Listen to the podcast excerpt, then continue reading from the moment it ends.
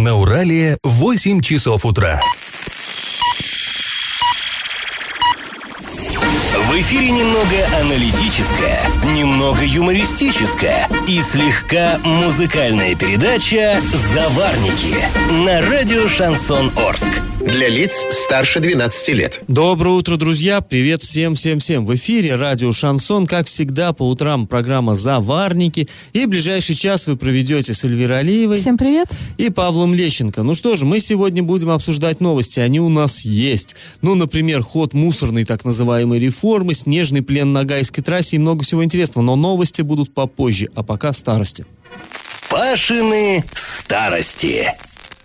Совсем недавно Орск посетил один из самых знаменитых хоккеистов нашей страны. Ну, просто живая легенда спорта Борис Михайлов.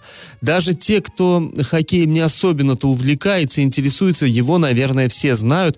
Именно Борис Михайлов вместе с Валерием Харламовым в 1972 году громил канадских профессионалов э, на их же льду там, в Канаде.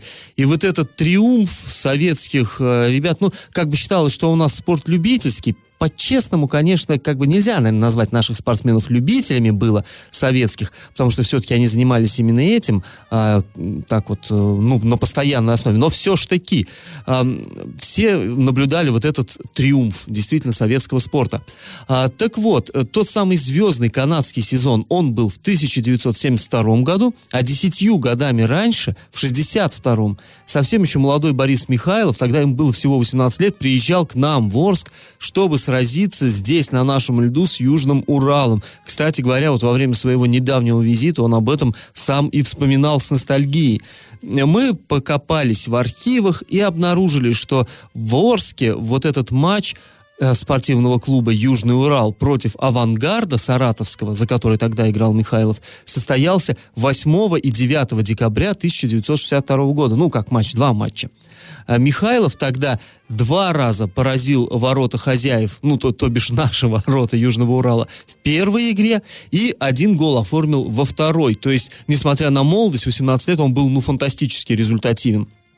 При этом Михайлов был не только результативен, но еще и горяч. И вот э, в этой борьбе он схлопотал два удаления. Ну, итог тех встреч оказался не в нашу пользу, не Южного Урала. Тогда мы проиграли 2-5 и 3-7. Но тоже нельзя сказать, что мы вот так взяли и вот прям сломал, сломал нас звездный хоккеист молодой. Нет, э, в первой игре э, вот вызов Михайлову бросил капитан Арчан Виктор Юдин. Он сразу три шайбы забросил э, саратовцам. Ну, конечно, очень э, здорово. Потом были, была ответная игра 9 и 10 января 63 уже года. Наши арчане поехали в Саратов и уже там попытались как-то реваншировать, да, но в первом матче мы да чуть не победили. В первом матче почти, не, почти что победили. По итогу двух периодов даже вели в счете. Но вот как раз в третьей 20-минутке Борис Михайлов сразу два, э, две шайбы нам в ворота положил. И это, в общем-то, э, снова принесло успех, успех саратовцам. 4-3. Э, кстати, тогда была вот у этого юниора, у Бориса Михайлова, и настоящая стычка с соперником. И оба хоккеиста тогда получили за э, конфликт на льду по 5 минут штрафа. В повторной встрече «Авангард» тоже упорно играл с нами и, ну, победил со, счетом 3-0. И тогда тоже одну из шайб провел Борис Михайлов. В общем, будущий легендарный капитан сборной СССР и ЦСКА Борис Михайлов вот в тех четырех матчах забросил арчанам 6 э, шайб. Ну, если бы тогда орские хоккеисты знали, кому они противостоят, тогда еще это не было очевидно, ну, наверное, поражения были бы не такими обидными. Ну и коли уж мы заговорили о хоккее, вопрос в тему для фанатов этой игры. Скажите, пожалуйста, какой из хоккеистов Южного Урала является лучшим бомбардиром за всю историю клуба? Варианты 1. Шамиль Гизатуллин, 2. Анатолий Ламерт, 3. Виктор Старков. Ответы присылайте нам на номер 8 903 390 40 40 в соцсети «Одноклассники» в группу «Радио Шансон Ворске» или в соцсети ВКонтакте в группу «Радио Шансон Орск» 102.0 FM для лиц старше 12 лет. Галопом по Азиям Европам. Оренбургстат сообщает нам такие интересные новости. В Оренбургской области индекс промышленного производства в 2018 году по сравнению с 2017 годом вырос на 4,1%.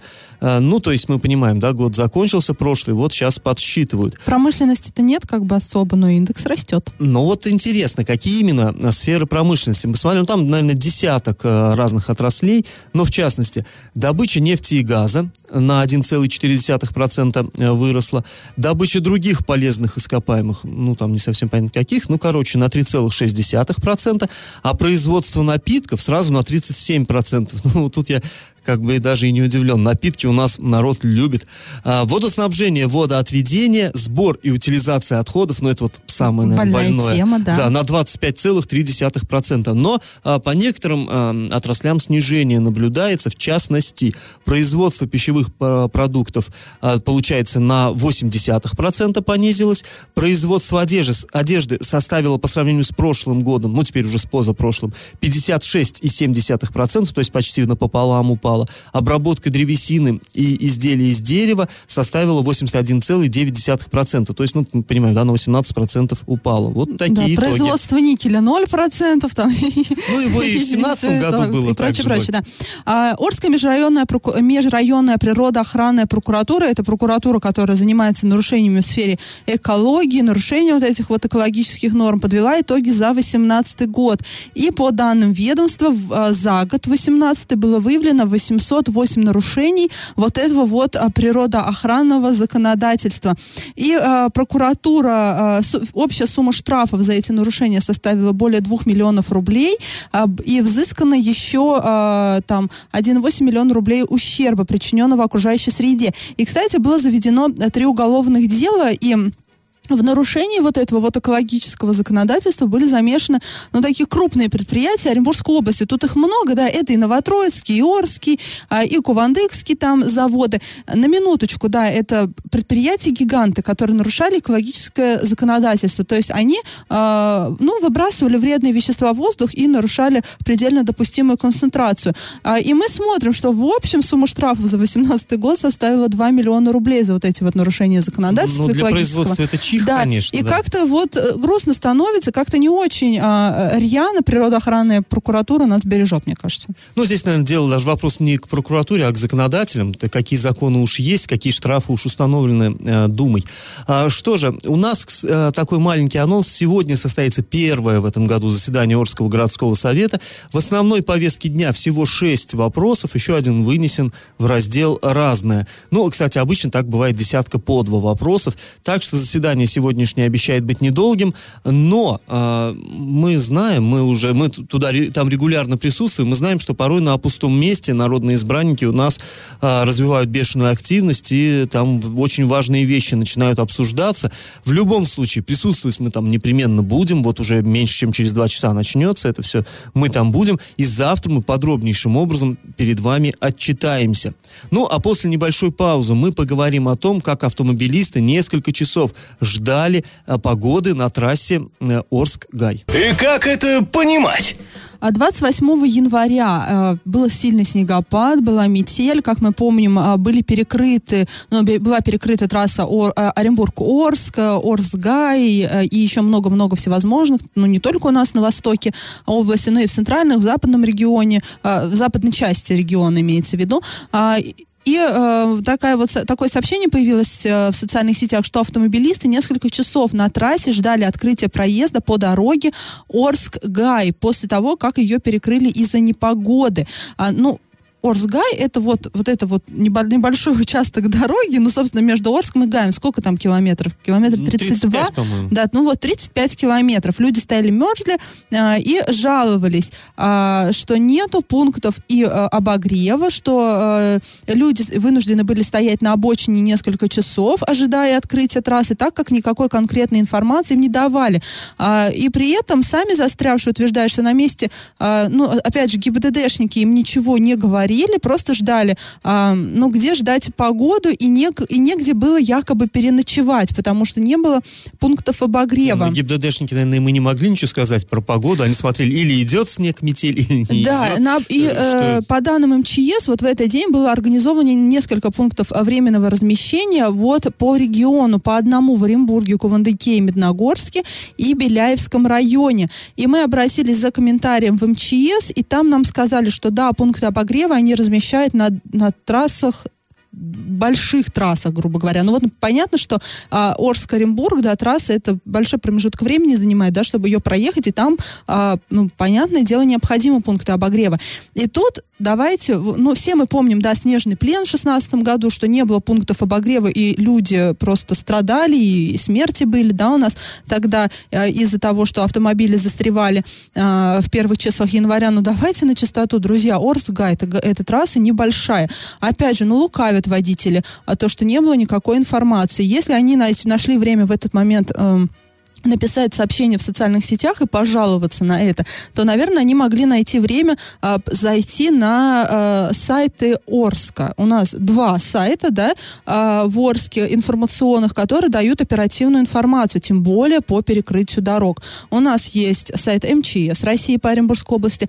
Я точно знаю, что а, они публиковали информацию по перекрытию и по времени, когда трассы будут открыты. То есть можно было зайти и понять, что трасса будет закрыта это. Ее на минуточку закрыли не, ну, не так, что взяли и закрыли. Обычно об, это, об этом предупреждают за, ну, за час где-то, да, что вот сейчас, например, 6 часов вечера, в 7 часов все, трассы будут перекрыты.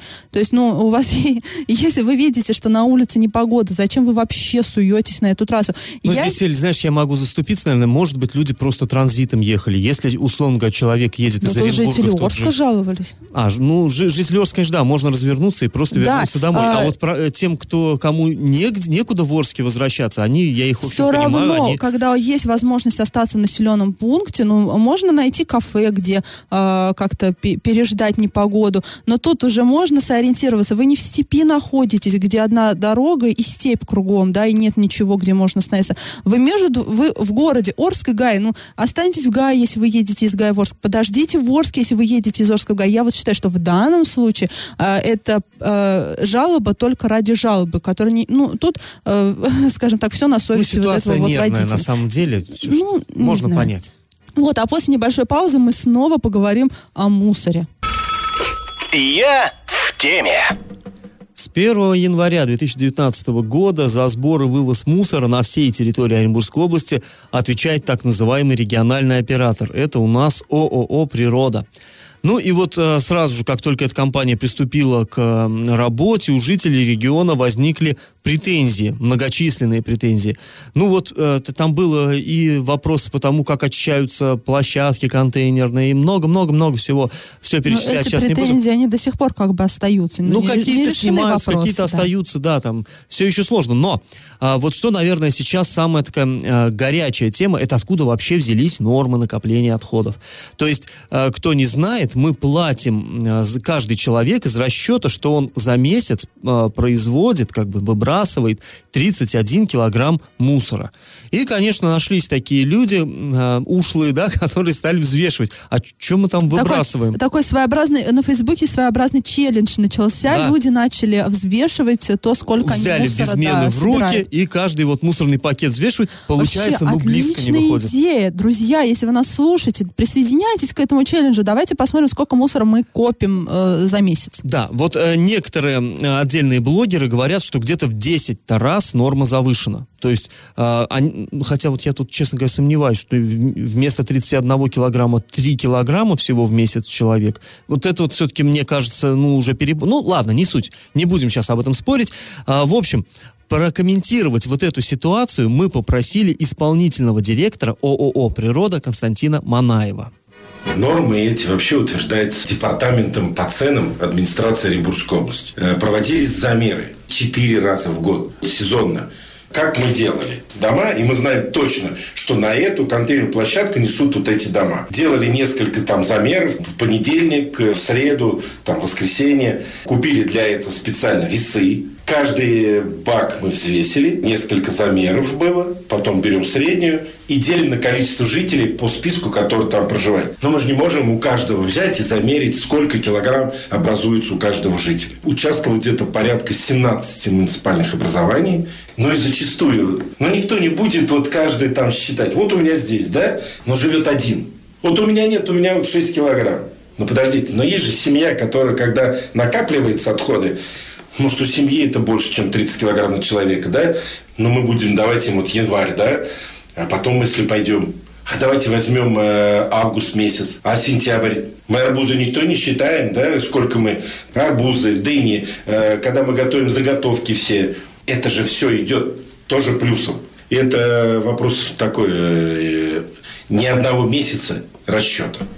Ну, то есть вот основную мысль вы поняли, да, пункт раз, э, разные люди по-разному производят мусор, кто-то, ну, как объясняет вот нам Константин Ильич, э, допустим, холостяк какой-то, он поел там где-нибудь в кафе, и э, Но холостяк да, домой на ничего не тащит. и платит-то только за себя. И теперь. платит за себя, и у него, дескать, 30 килограмм, конечно, 31 килограмм в месяц не выходит. А где-то семья, я еще его спросил, говорю, ну, а, ну, то есть вот я это интервью брал, спрашиваю, а как же получается, ну, в семье, наоборот, дети, дети-то они же маленькие, наверное, мусор меньше. Он говорит, не-не, как раз дети-то даже и побольше взрослых мусорят. В каком плане? У нас сейчас мусор это в основном упаковка, да, там ребенку там... А у ребенка подгузник тяжелый, отметил Манаев. Да, он сказал, и подгузники тяжелые, и вот там, ну, там баночки, бутылочки всевозможные, коробочки, вот что в основном составляет мусор.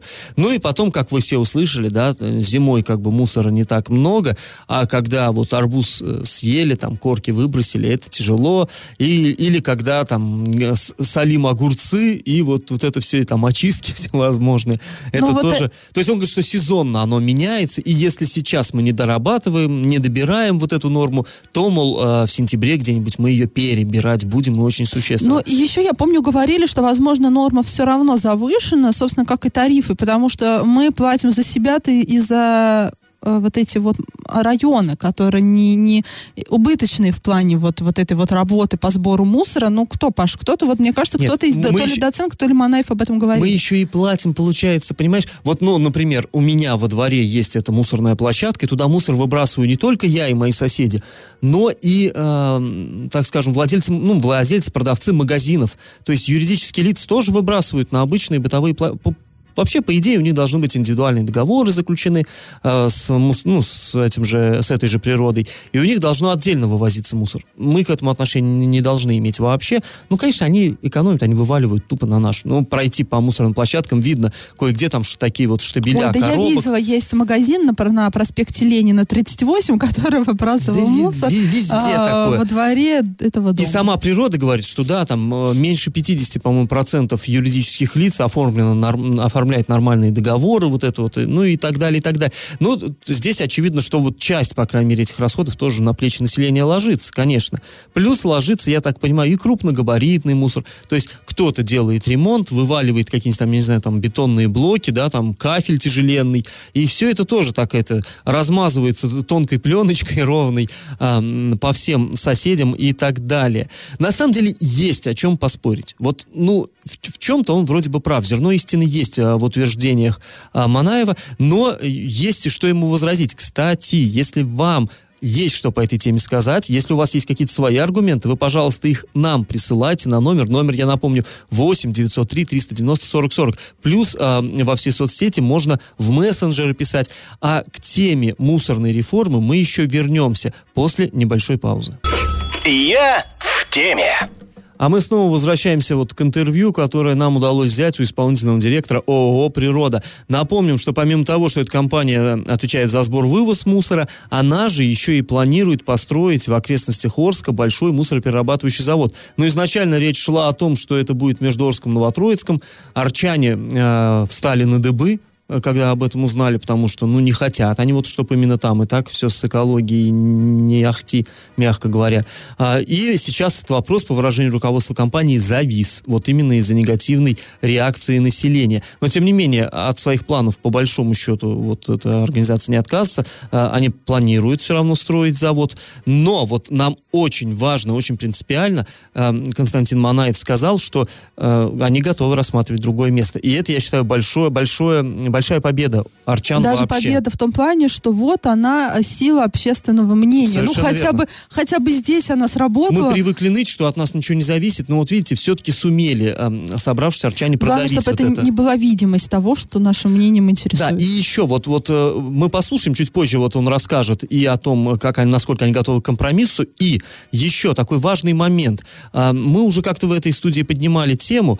Э, Изначально говорилось, там у нас и чиновники городской администрации, и областной министр нам говорил, что да что, не будет ничего пахнуть от этого завода, там, потому что не будет э, проц- процесса гниения, потому что вся органика, вот эти пищевые отходы и все прочее, все это пойдет в печки цемзавода. А там без дыма методом пиролиза будет сгорать, и никто ничего и не почувствует. Когда мы стали разговаривать с, цеме- э, ну, с цементниками, они сказали, что нет, а нам вот, это, вот ваши объедки не нужны, нам нужно топливо из пластика, резины, таких вот материалов, которые, ну, тепло- теплотворность высокая. А эти не себе оставьте. И вот это вот мы никак не могли разобраться, где же, где же здесь вот в этом противоречии истина.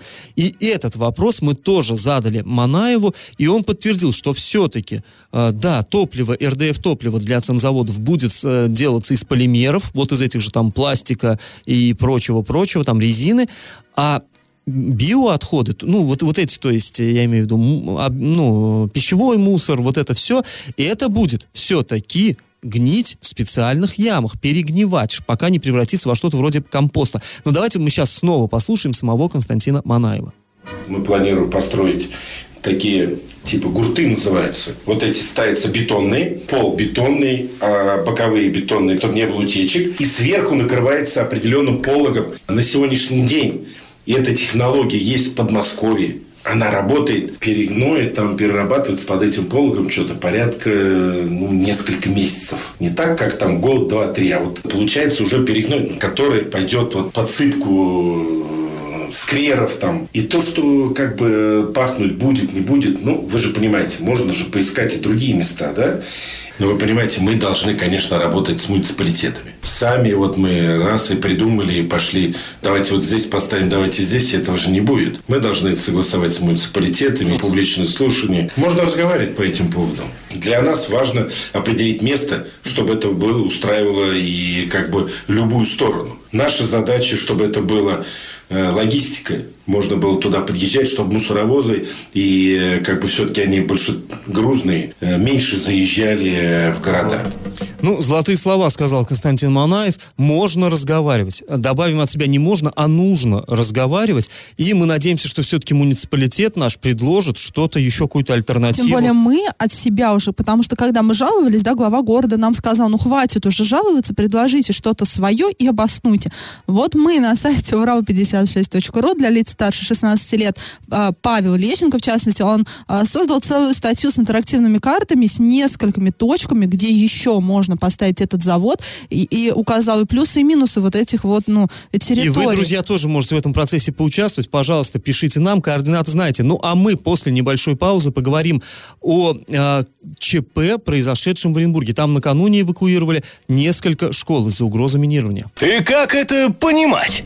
В социальных сетях накануне среди жителей Оренбурга распространялась информация об угрозах минирования сразу нескольких социальных объектов. А, Это были и школы, три школы города Оренбурга, это были и больницы, а также Министерство образования и здравоохранения.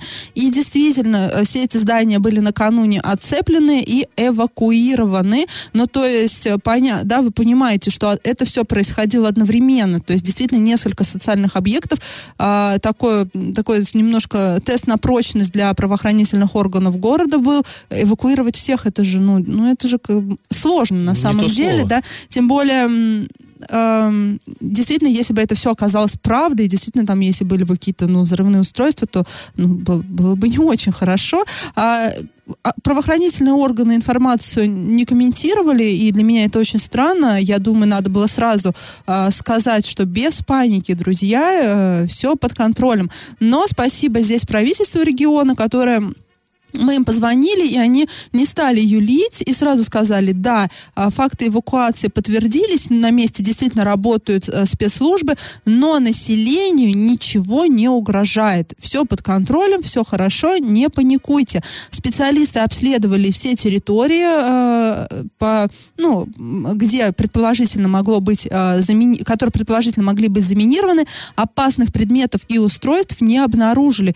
И сейчас сотрудники полиции, ФСБ проводят проводят проверку по факту распространения ложных сообщений об угрозе. Это... И что я бы еще что добавил, было в соцсетях много вот по негатива по поводу того, что там были фотографии, например, где э, там ребенок, бежит школьник в куртке, куртку накинул, но в сменке он, то есть не успел, видимо, переобуться, и по сугробам он бежит в таких э, ту туфлях летних. Mm-hmm. И э, людей возмущало, что вот, детей там на мороз. Но, друзья, давайте мы будем понимать, эта угроза была ложная, но не дай бог, она бы оказалась настоящей. Это, наверное, последнее, о чем бы мы думали, в, какие, в какой обуви э, ребенок да, вышел. я согласна Надо с понимать, Павлом. это экстренная Я вот помню, ситуация. когда я училась в школе, у нас часто проводили вот эти вот тревоги, так называемые, когда звенел а, специальный сигнал, там три раза, да, звонок должен был прозвенеть или сколько-то, и ты должен был встать, все вещи бросить в теории и выйти. И каждому классу там на эвакуацию давалось там буквально, ну, ну две минуты условно. Это должна была быть слаженное действие, да, все учителя должны были знать,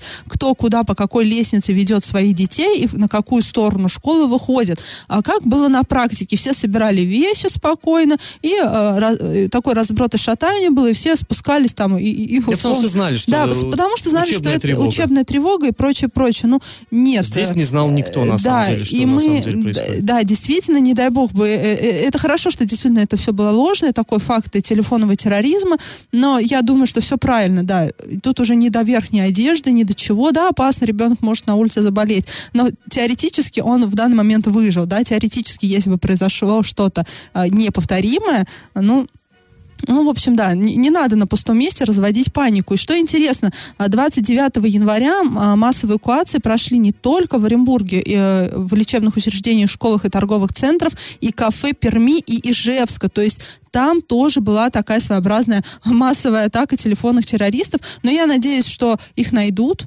что, ну, ну мне, я, мне вот что-то подсказывает, что это люди Но не это из не нашего шуточки, региона, конечно. да. Для чего-то это делалось, ну не знаю. Но я думаю, что э, это не лишнее было для правоохранительных органов, которые сейчас э, проанализируют все свои действия, возможно, э, э, как-то улучшат работу вот в, в, в этом поле. Галопом по Азиям Европам. Ну, информация, которая, э, которую следует иметь в виду, наверное, каждому. В 2018 году подразделение, э, Оренбургское подразделение Банка России, то есть мы понимаем это, да, которое занимается контролем вот за всей вот этой финансовой деятельностью, изъяло из а, оборота 231 поддельный денежный знак. Это все у нас в регионе, 231. Общая сумма а, вот этих подделок составила 932 тысячи рублей по номиналу. Часть Чаще всего подделываются банкноты крупных номиналов. 5 тысяч, тысяча. Ну вот, в частности, в прошлом году было выявлено 175 поддельных пятитысячных купюр. То есть, ну, смотрите внимательно. Я думаю, что все, в общем-то, знают, как отличить, ну, общие признаки, как отличить поддельную купюру от настоящей. Ну, тем более, если вы дело имеете с крупными деньгами, вот с крупными банкнотами. Ну, я, например, не знаю, как отличить, поэтому э, полагаюсь только на счастливый случай.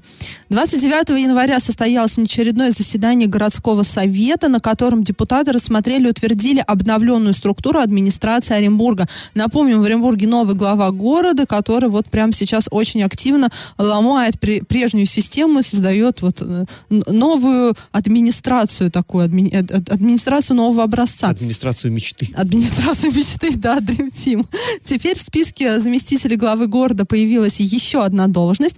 А, новый заместитель будет отвечать за правовые вопросы, то есть это заместитель главы города по правовым вопросам. Изменилось название должности другого заместителя главы города. Ранее структура администрации, она называлась заместитель главы города по общим вопросам. Теперь же она будет э, называться так. Заместитель главы города, тире руководитель аппарата администрации города Оренбурга. Но, в общем, э, Дмитрий Кулагин, видимо, хочет перенести структуру правительства области в администрацию, потому что, ну какая разница, был он заместителем по общим вопросам или кем он там называется сейчас, руководителем аппарата. Ну, Но для это- граждан принципиальной разницы нет, но я тебя уверяю, сейчас э, в Оренбургской администрации чиновники затаили дыхание и ждут, чем же все закончится. Для них это очень это важно. какая-то на деле. самом деле... Да это ерунда какая-то. Сейчас сколько документов менять, сколько всего менять. Элементарно табличку на двери поменять и заплатить за это деньги надо будет. Все мы знаем, если что-то меняется где-то какие-то названия, то это, это ну, э, влечет денежные вливания. Также появился ряд новых подразделений.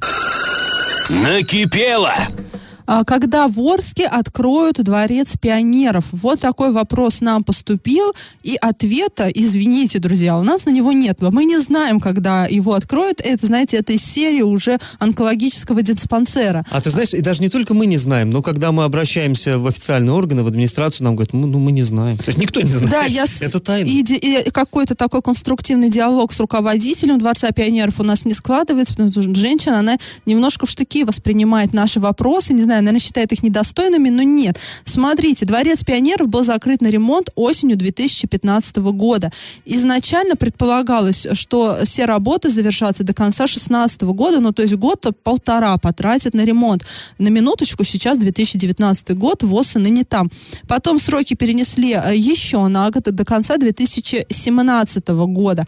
Потом еще на год на до конца 2018 А года. потом перестали называть конкретные даты. Да, ну, просто и. До сих пор, до сих пор в сроки не укладываются, ни в один из обозначенных сроков, ничего, ну, работы там, конечно, ведутся, нельзя сказать, что там как были руины, так и остались, мы видим и визуально, да, что поменялся внешний облик Дворца пионеров, и внутри тоже можно фотографии на сайте администрации посмотреть.